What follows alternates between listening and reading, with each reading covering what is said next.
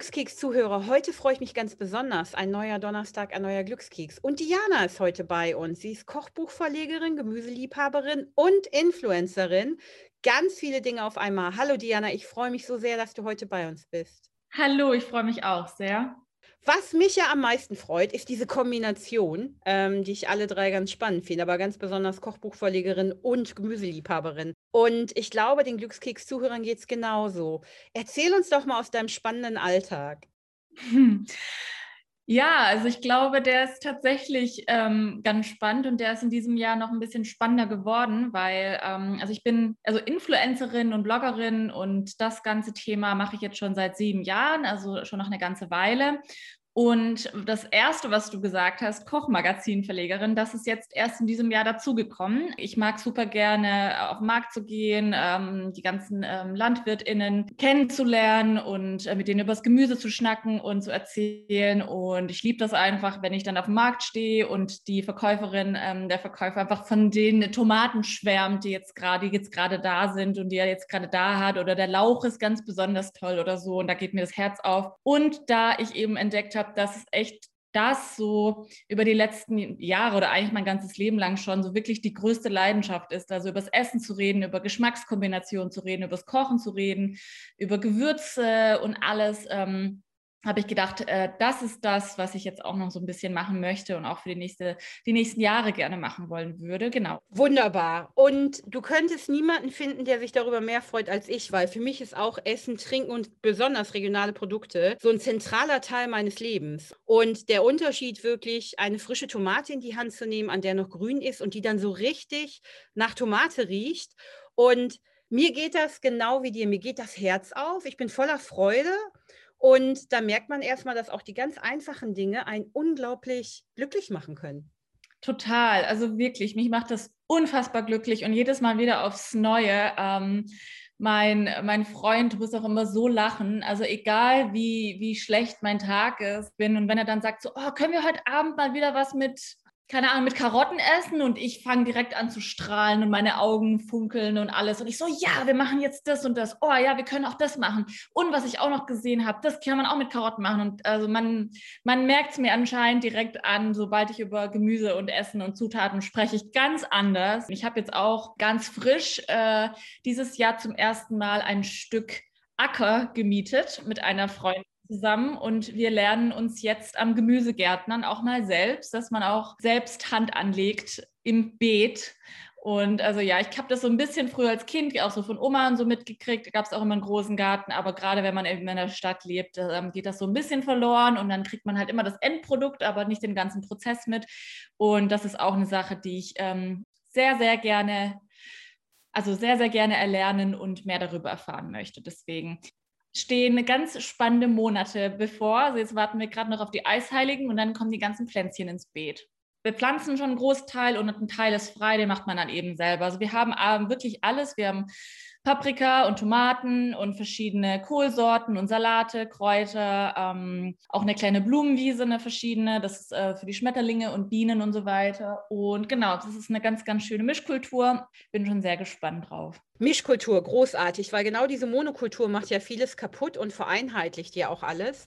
Und ich freue mich da auch immer, wenn man so alte Gemüse oder Kräuter wiederentdeckt. Wie sieht die Kartoffel aus? Ganz anders. Und dann hat man tatsächlich auf einmal so einen Kartoffelgeschmack, den man fast vergessen hatte.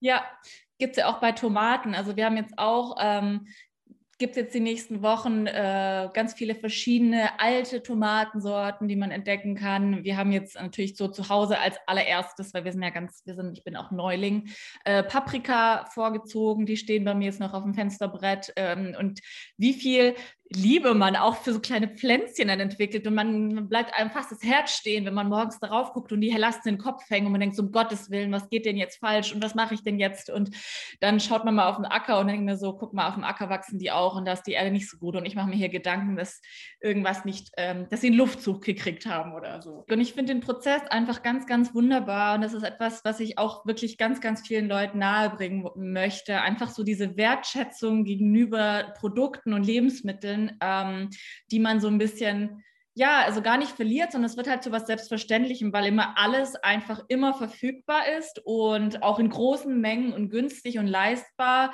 Gerade auch das Thema Verschwendung und solche Geschichten. Ähm, ich finde, sobald man eben da so ein bisschen mehr Zeit und äh, den Kopf aufmacht und einfach mal feststellt, okay, wo kommt das her? Was ist das für ein Prozess? Auch wie du vorher gesagt hast, wie lange dauert das denn, dass von so, so einem kleinen Samen eine Paprikapflanze entsteht? Und natürlich ist das alles schon so ein bisschen romantisiert, aber ich finde, dass es wichtig. Ich finde es total wichtig und ich finde es schön. Ich merke bei mir selber, dass ich einfach ähm, Lebensmittel und Zutaten ganz anders wertschätze, viel mehr wertschätze. Und das ist gerade, ich finde, ähm, super wichtig diese ständige Verfügbarkeit, dann ist es auch so, ah, ich kaufe das, aber hm, wenn es dann da im Kühlschrank vergammelt, ja, ach, dann kaufe ich das wieder neu. Und, und darum ähm, liegt mir zum Beispiel auch ganz viel an Zero Waste ähm, oder eben ne, so, so wenig Waste wie möglich ähm, auch beim Kochen zu haben. Und dann lernt man das, und das weißt du ja auch, ne, dann lernt man so viele Dinge, was man eigentlich an so einer Pflanze alles essen kann. Ganz oft sind es eben auch die Kohlrabi-Blättchen oder das Grün an irgendwelchen kleinen Gemüsen. Ähm, und diese, dieses Geschmackserlebnis und man hat dann so ein erstes Mal und denkt, boah, wow, das schmeckt ja richtig toll. Und man weiß aber, jeder andere wirft das weg. Richtig, genau. Deswegen, ich versuche auch wirklich, also alle meine Rezepte, die ich teile, sind, also nicht alle, aber so der Großteil wirklich super simpel. Und bei mir geht es auch gar nicht mal so um sehr ausgefallene, ausgefeilte Menüs oder komplette ähm, Gerichte, so mit verschiedenen zusammen, also mit verschiedenen Komponenten, sondern ich versuche eher so ein bisschen zu erklären, hey, das gehört zu einer guten Soße. So machst du ein richtig gutes Dressing. Warum musst du Salz mit was Süßem ausbalancieren oder was Scharfes mit was Saurem? Und warum gibt es diese ganzen Geschmackskomponenten und wie kombinierst du das? Weil ich finde, viele Rezepte und viele Kochbücher und Kochanleitungen sind schon so, dann musst du deinen kompletten Vorratsschrank neu ausstatten. Du musst Zutaten kaufen, die du noch nicht benutzt hast. Und ich versuche dann immer, okay, wenn ich eine neue Zutat ähm, mit vorstelle, das, damit kannst du nicht nur eine Sache machen, sondern 20. Und das darf, du benutzt das Teil dafür und dann das dafür und du kannst es auch damit auswechseln. Und ich versuche auch so ein bisschen die, den Respekt und die Angst davor zu nehmen, einfach mal auszuprobieren oder einfach Zutaten auszutauschen. Also ganz oft kriege ich auch Rückmeldungen und Fragen von LeserInnen, die dann sagen, ah, ich habe das nicht zu Hause, kann man das auch damit machen? Ich so, na klar, also wirklich, klar, probier es halt einfach aus. Also das Schlimmste, was passieren kann, ist, dass es nicht schmeckt und dann kannst du es in den meisten Fällen immer noch irgendwie retten. Oder ähm, im, im schlimmsten Fall hast du halt was, also im besten Fall hast du einfach was gelernt und es schmeckt super. Also gerade auch da, also die meisten Sachen sind auch gar nicht, ich würde sie gar nicht so als wirklich Rezept, Rezept bezeichnen, sondern eher so als Inspiration und Idee. Ich sehe das gerne so, hey, man hat das Magazin in der Küche stehen oder auf dem, ähm, auf dem, auf dem Couchtisch liegen oder meine Story mal kurz geguckt und denkt so, ah, klar, ich könnte ja mal wieder was mit Zucchini machen und es ist eine neue Methode, die Zucchini zu machen, damit sie nicht so schwammig schmeckt. So, cool. Wie hast du denn dieses Kochen und Zusammenstellen eigentlich gelernt? Das hast du dir selber beigebracht, oder? Ich liebe es, mir Food-Dokument, also Dokumentationen anzugucken. Also ich, ich schaue mir da wirklich stundenweise irgendwelche Leute an, die halt irgendwas machen. Und ähm, ich schaue mir auch, das finde ich auch ganz wichtig, oder beziehungsweise das mache ich ganz gerne. Ich schaue mir auch super gerne Zubereitungsmethoden oder ähm, auch Gesch also so geschichtliche Hintergründe. Woher kommt dieses Produkt? Woher kommt dieses Gemüse an, die ich selber gar nicht kenne? Ich schaue mir zum Beispiel auch bis heute noch ab und zu an, wie man Milchprodukte zubereitet oder Fleisch, obwohl ich das selber überhaupt gar nicht mehr esse. Einfach weil man auch verschiedene Garmethoden nochmal nahegebracht kriegt, ähm, also mit, mit, mitbekommt und teilt oder ja, und so kannst du würzen und das ist eine Würzpaste und es funktioniert dann auch teilweise für Gemüse super gut. Und genau. Deine Rezepte sind ja auch vegan. Du isst äh, keine Produkte, die tierischen Ursprungs sind. Was hat dich dazu gebracht, dich vegan zu ernähren? Das war bei mir ein so ein bisschen schleichender Prozess. Also ich habe jetzt nicht so ein einschneidendes Erlebnis wie auch viele andere, die ich kenne, so dass man hat eine Doku gesehen und war von heute auf morgen dann vegan. Ähm, das war bei mir nicht so. Also ich habe erst schon ganz, ganz lange kein Fleisch mehr, habe das dann versucht, also auch schon damals, als ich noch gegessen habe, sehr selten einfach nur noch, habe dann das weggelassen und auch das weggelassen und das weggelassen. Und mein Hauptbeweggrund ist es einfach, dass ich versuche, und das hat gar nicht, also nicht mal unbedingt nur was mit ähm, Veganismus zu tun, sondern man versucht ja so, so in, innerhalb der eigenen Möglichkeiten und auch dem eigenen Wissensstand und den, ähm, den Kapazitäten, die man hat, sowohl zeitlich als auch finanziell, sich so zu informieren und zu überlegen, okay, welche Industriezweige man unterstützen möchte. Und das ähm, geht ja auch in andere Bereiche, wie zum Beispiel Textilindustrie und so weiter. Ähm, und für mich eben weil Essen so ein großer Bestandteil meines Lebens ist und weil ich super gerne darüber spreche und rede und gar nicht mal nur in meiner Rolle als Influencerin oder öffentliche, also Person des öffentlichen Lebens, sondern auch in meiner privaten Rolle mit Freunden und so weiter, hatte mir so, okay, wenn du schon so viele Leidenschaft und Energie und ähm, Ideen und so weiter in dieses Ganze, also ins Kochen steckst, dann schau doch, ob das nicht irgendwie ja, probier es doch einfach mal aus. Kriegst du das auch so hin, dass Leute, die überhaupt damit nichts zu tun haben, trotzdem unfassbar gerne sich an deinen Tisch setzen und eben vegane Lebensmittel, also vegane Gerichte ähm, essen und kriegt man dieses Gemeinschaftsgefühl und dieses, oh mein Gott, das ist so lecker und das ist so toll und es schmeckt so gut. Also ich liebe Carbs, ich liebe Brot, ich liebe Nudeln und Kartoffeln und vor allem liebe ich Soßen und Dips und Aufstriche und alles, was man halt irgendwie teilen kann. Auch so von wegen, da stellst du ein geiles Brot auf den Tisch und machst halt unfassbar viele geile Aufstriche. Und das geht eben auch alles vegan. Oder genau, also dass man halt wirklich dieses, ja, dieses gemeinschaftliche Essen, was man, glaube ich, ähm, also als ich vegan geworden bin, noch nicht so drin war, dass man auch wirklich zu acht und alle Freunde kommen und es gibt nur vegan und es schmeckt allen unfassbar lecker. Und das war so ein bisschen meine Challenge, die ich so hatte. Dachte mir so, komm, das willst du hinkriegen. Und siehe da, es geht natürlich.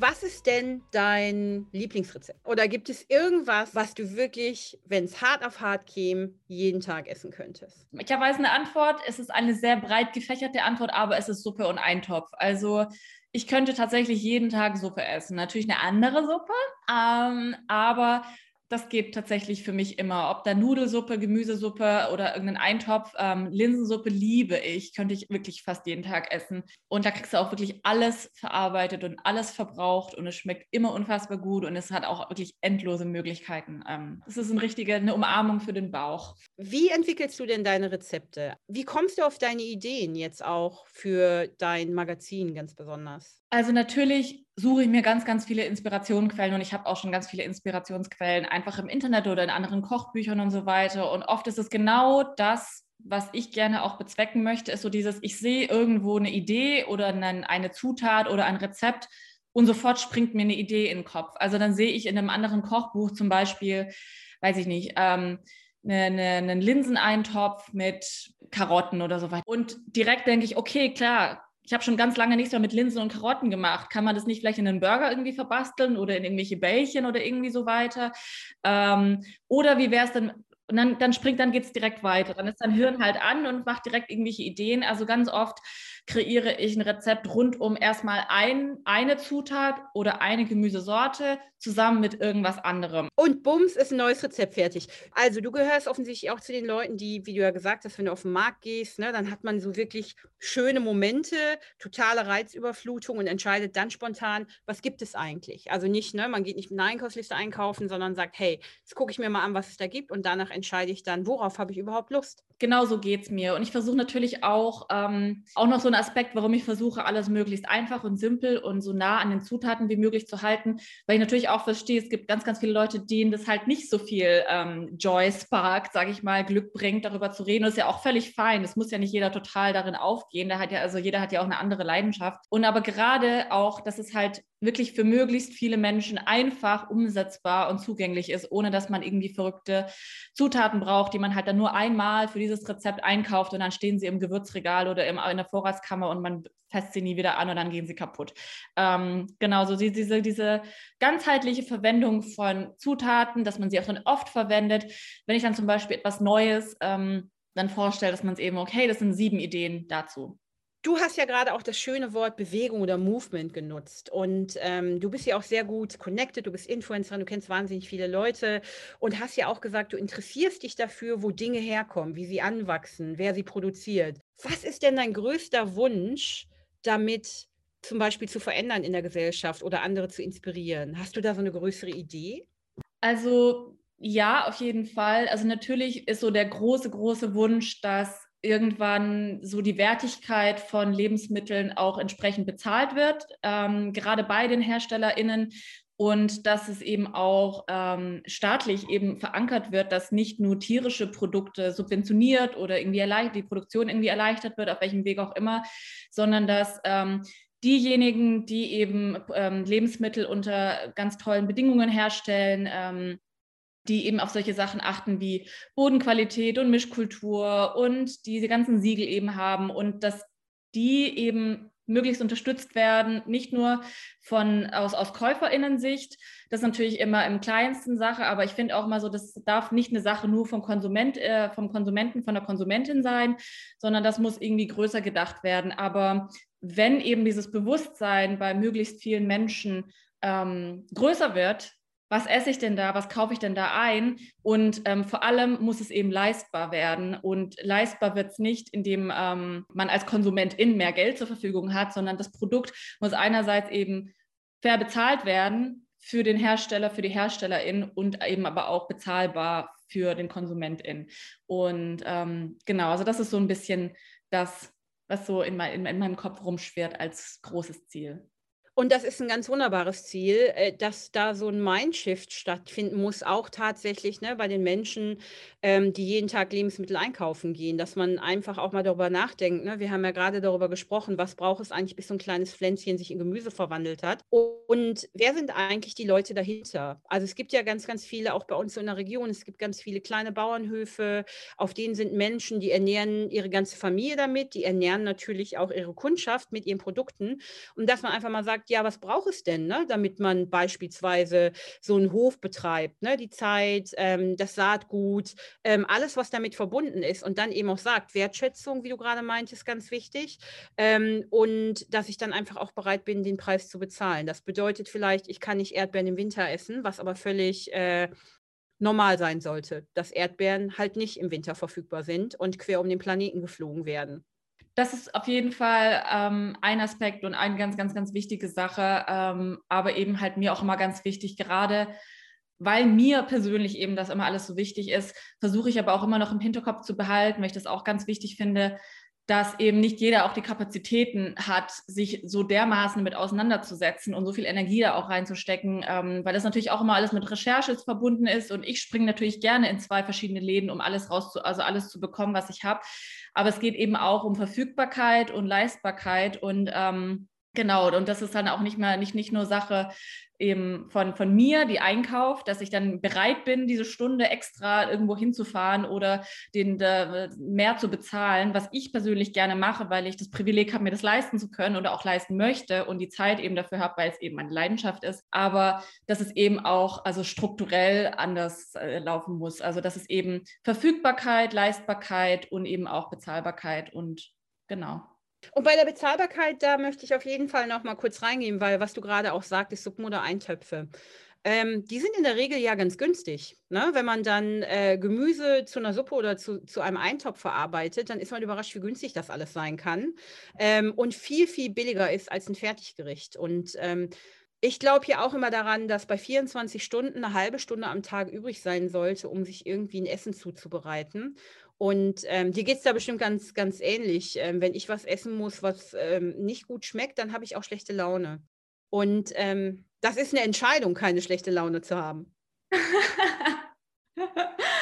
nee, auf jeden Fall. Deswegen versuche ich, wie gesagt, auch möglichst simple, einfache, zugängliche auch ähm, so Gerichte und Rezepte eben zu zaubern, die eben man sieht, man schaut sich die an oder man hört den Titel oder den Namen und denkt so, ja klar, das geht super einfach und voll schnell und da muss ich jetzt nicht ein großes ähm, Heckmeck in der Küche veranstalten mit sieben Schüsseln und drei Schneidebrettern, sondern das kannst du schnell machen und einfach machen und es macht mich satt und glücklich und macht mir gute Laune und ein gutes Gefühl. Diana, gibt es eine Geheimzutat, mit der du alles besser machst? Knoblauch.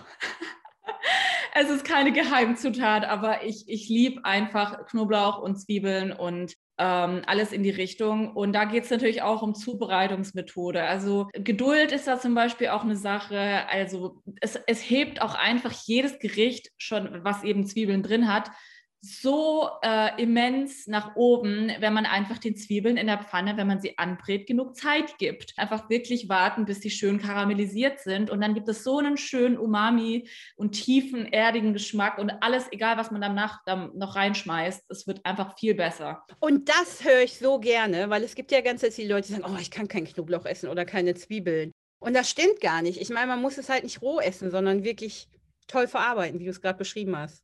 Ganz genau. Und ähm, ich sage dann auch immer, also wenn jemand wirklich sagt, sich weigert sich, also es gibt natürlich auch viele, die vertragen das nicht so gut und ist dann ein anderes Thema, aber das ist auch wieder so ein Aspekt, wo ich dann sage, ich möchte gern Gemüsesorten auch an Leute rantragen, ähm, die sie vielleicht noch nicht probiert haben, weil sie denken, das schmeckt ihnen nicht. Und dann denke ich so, doch, probier das mal, aber mach doch jetzt mal anders. Und gerade auch zum Beispiel Zutaten, ich liebe ja Kohlsorten. Kohl wächst in Deutschland, es wächst regional, es wächst fast ganzjährig, ist super günstig und ähm, man kann ganz, ganz tolle Sachen draus machen.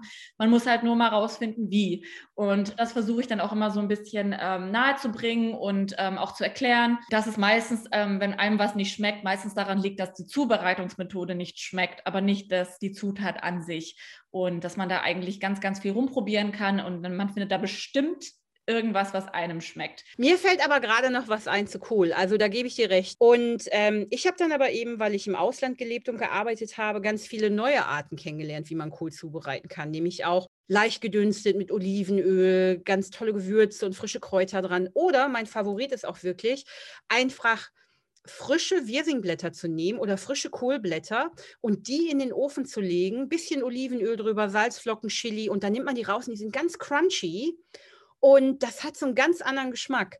Nach all den Jahren bin ich immer noch überrascht, dass ich damit Leute noch überzeugen kann, wirklich mal was anderes zu essen. Die, die kommen nämlich auch alle und sagen, oh, ich kenne das nur als Eintopf mit einer Mettwurst drin. Ne? Das sind so diese Aha-Momente, die ich auch total liebe. Und ich verrate jetzt auch meine äh, Lieblingszutat, Zitronenzesten. Ja, richtig. Das ist auch noch so ein Zero-Waste-Ding. Also ganz ehrlich, wenn man schon sich so eine gute Bio-Zitrone, eine unbehandelte kauft, dann benutzt die doch auch gerne einfach komplett. Und ganz ehrlich, wenn man für irgendein Gericht sagen wir mal, den Saft einer halben, also von einer ganzen Zitrone braucht, nimm nur die Hälfte, aber reib dann noch die Hälfte mit rein und dann hast du das Doppelte eigentlich. Und es gibt so viel tollen Geschmack und ähm, super. Nee, finde ich auch ganz, ganz toll. Und eine Sache noch, finde ich auch sehr ähm, oft vernachlässigt, gerade bei Salaten und alle essen ja gerade Bowls und alles und ich mag das auch alles super gerne. Aber ihr braucht da irgendwas Knuspriges, Crunchiges drin. Entweder Kerne und Samen und Nüsse und die dann einfach hacken und sich eine eigene Mischung zusammenstellen, in der Pfanne kurz anrüsten und die in den Salat rein. Super gesund, man hat noch die ganzen gesunden Fette und Eiweiß drin und so weiter. Und oder mein auch liebe ich äh, angeröstetes, ein bisschen ähm, schon ähm, nicht mehr so ganz frisches Brot, angeröstet mit Olivenöl, wenn man noch mag, noch eine ähm, Knoblauchzehe mit rein und das dann in ähm, Croutons schneiden und das auch noch in den Salat. Brotsalat, auch einfach so unterschiedlich schätzt, wie toll ist Brotsalat. Total. Ne? Und dann dieses, wenn, wenn dieses alte Brot so soggy wird mit Olivenöl, Zitrone und in dem Salat ist, ne, das schmeckt so köstlich. Was gibt's Neues bei dir? Was wartet auf uns, wenn wir dir jetzt folgen? Ganz äh, aufgeregt natürlich über all das, was du gerade erzählt hast. Was ist jetzt gerade so dein neuestes Projekt? Also mein neuestes Projekt ist jetzt äh, eigentlich ja nur die zweite Ausgabe. Also ich bin jetzt wirklich Tag ein, Tag aus am Kochen und am Kochen und am Kochen und ausprobieren und mitschreiben und Rezepte kreieren und ähm, das Ganze fotografieren. Und genau, damit beschäftige ich mich jetzt. Und jetzt gibt es ganz viele äh, Sommerideen. Also es kommt im Sommer raus und dann gibt es ganz viel Sommergemüse. Und äh, Sommergemüse ist natürlich überschwänglich und großartig und es gibt unfassbar viele verschiedene Sachen zu entdecken. Ja, und machst du es alles alleine oder holst du dir da Hilfe? Arbeitest du mit anderen zusammen? Ähm, ich mache alles alleine. Ich habe so ein bisschen ähm, Hilfe von meinem Freund, der macht die Post-Production für die Fotos, weil er auch Fotograf ist. Ähm, und der schaut mir so ein bisschen über die Schulter, dass ich auch mal alles richtig einstelle und immer schön aufs Licht achte und so weiter. Aber ich mache die Fotos auch alle selber. Ähm, die Küche muss ich auch immer alles selber aufräumen, weil natürlich immer nach so vier Stunden experimentieren sieht es aus, als wäre eine Bombe eingeschlagen. Genau, ich habe ein bisschen Unterstützung beim Layout, mache aber auch eigentlich alles selbst und dann wird es noch in Ordnung gerückt, sage ich mal, von jemandem, der das auch wirklich kann. Und dein Freund ist bestimmt auch ein guter Vorkoster, kann ich mir vorstellen. Selbstverständlich, natürlich. Äh, Sage ich auch immer, den, muss man auch immer erst äh, beibringen, wie man richtig, äh, den, den bringe ich auch immer so einen Löffel zum Probieren. Okay, was denkst du? Was ist, okay, achte auf die Säure. Achte auf die Säure. achte auf das. Was kommt dir in den Kopf? Ist es zu wenig das, zu wenig das? Und dann, ja, sehr gut. Ich glaube, bei dir erübrigt sich eigentlich die Frage nach, was bedeutet für dich Glück? Also diese gesamte Energie, die jetzt hier so uns entgegenkommt im Glückskeks, da kann ich mir gar nicht vorstellen, dass es noch viel mehr andere Sachen gibt, die dich so glücklich machen wie Gemüse, Kochen, Essen. Glaube auch nicht. Nee, das ist schon, ähm, ja. Also ich glaube, so mein, mein Glücksmoment in meinem Kopf ist immer irgendwie es ist Sommer oder Spätsommer und man sitzt draußen auf der Terrasse und hat seine liebsten Menschen um sich rum und geiles Essen auf dem Tisch und leckeres Essen auf dem Tisch, das man selbst gekocht hat. Am besten im Ideal so irgendwann mit äh, selbstgezogenem Gemüse aus dem Garten und alle erfreuen sich der Qualität der wunderbaren sonnengereiften Tomaten. Wie wunderbar. Diana, ich wünsche mir gerade nichts anderes, als mit mal zu kochen und zu essen, weil ich glaube, das könnte zwischen uns ein Feuerwerk geben. Und Lieben Dank, dass du bei uns warst im Glückskeks und ich wünsche dir noch einen ganz tollen Frühsommer und bin so gespannt auf deine Inspiration. Danke, Diana. Vielen, vielen lieben Dank, dass ich da sein durfte. Es hat mir sehr viel Spaß gemacht. Ich glaube, ich war auch sehr ähm, aufgeregt vor lauter Glück übers Gemüse sprechen. Und mein Tipp für dieses Wochenende oder für diese Woche ähm, ist, sich rauszusuchen im Supermarkt oder auf dem Wochenmarkt Rhabarber und dann Rhabarbersirup machen für Rhabarberschorle oder in Sekt rein vielleicht. Genau. Und ich glaube auch, Rhabarber ist ganz, ganz wichtig im Leben, denn sauer macht lustig. Also Diana. Danke, bis dann.